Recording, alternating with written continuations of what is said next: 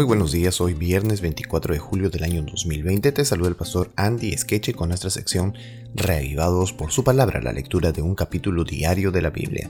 Hoy nos encontramos con el Proverbio capítulo 23 y dice así, Cuando te sientes a comer con algún señor, considera bien lo que está delante de ti y pon cuchillo a tu garganta si tienes gran apetito. No codicies sus manjares delicados, porque es pan engañoso. No te afanes por hacerte rico. Sé prudente y desiste. ¿Has de poner tus ojos en las riquezas siendo ningunas? Porque se harán alas como alas de águila y volarán al cielo. No comas pan con el avaro, ni codicies sus manjares, porque cuál es su pensamiento en su corazón, tal es él. Come y bebe, te dirá, pero su corazón no está contigo. Bueno, hasta aquí, para comentar un poco estos textos, hablan acerca de la impresión por las riquezas. Claro, uno se impresiona por lo que todos tienen, por lo que tienen carros, casas, eh, cosas, objetos, máquinas, computadoras, teléfonos, en fin.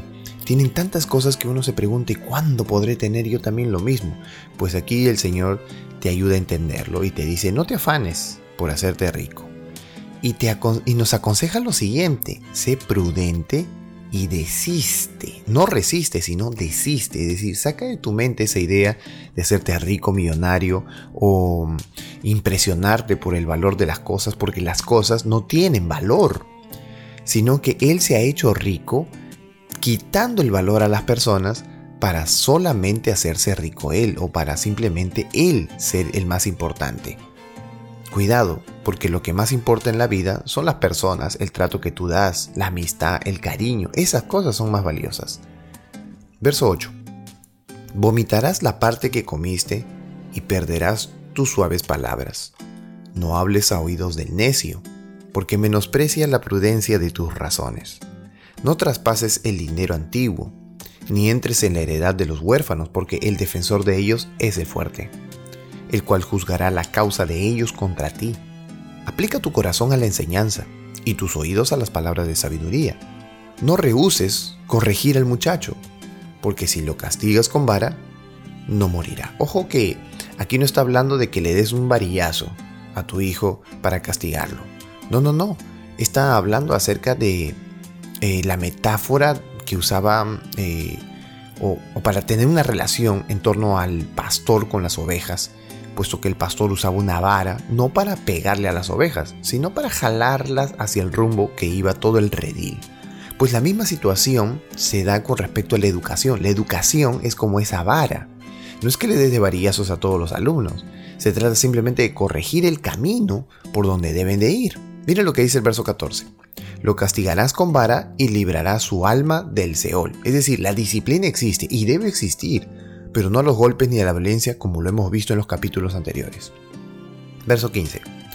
Hijo mío, si tu corazón fuere sabio, también a mí se me alegrará el corazón. Mis entrañas también se alegrarán cuando tus labios hablaren cosas rectas. No tenga tu corazón envidia de los pecadores. Antes, persevera en el temor de Jehová todo el tiempo, porque ciertamente hay fin, y tu esperanza no será cortada.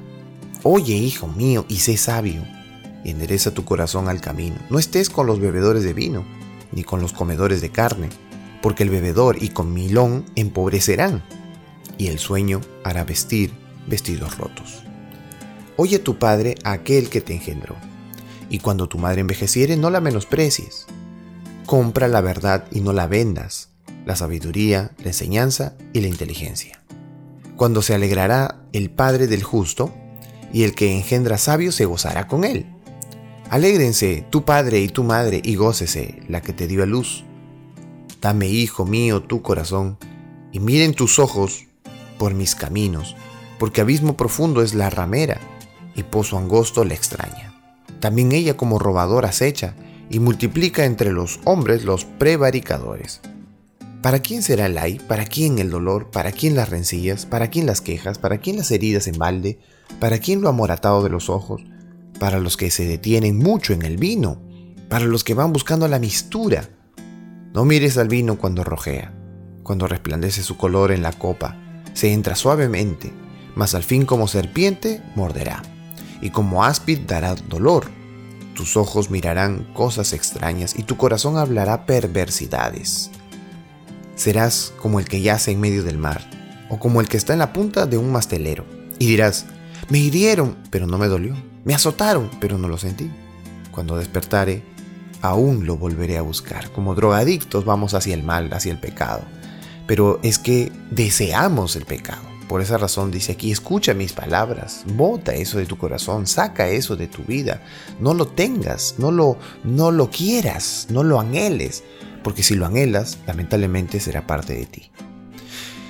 Bueno, estos proverbios son eh, realmente impresionantes. Que Dios nos bendiga, nos ayude, nos cuide y que podamos cada día ser reavivados por su palabra.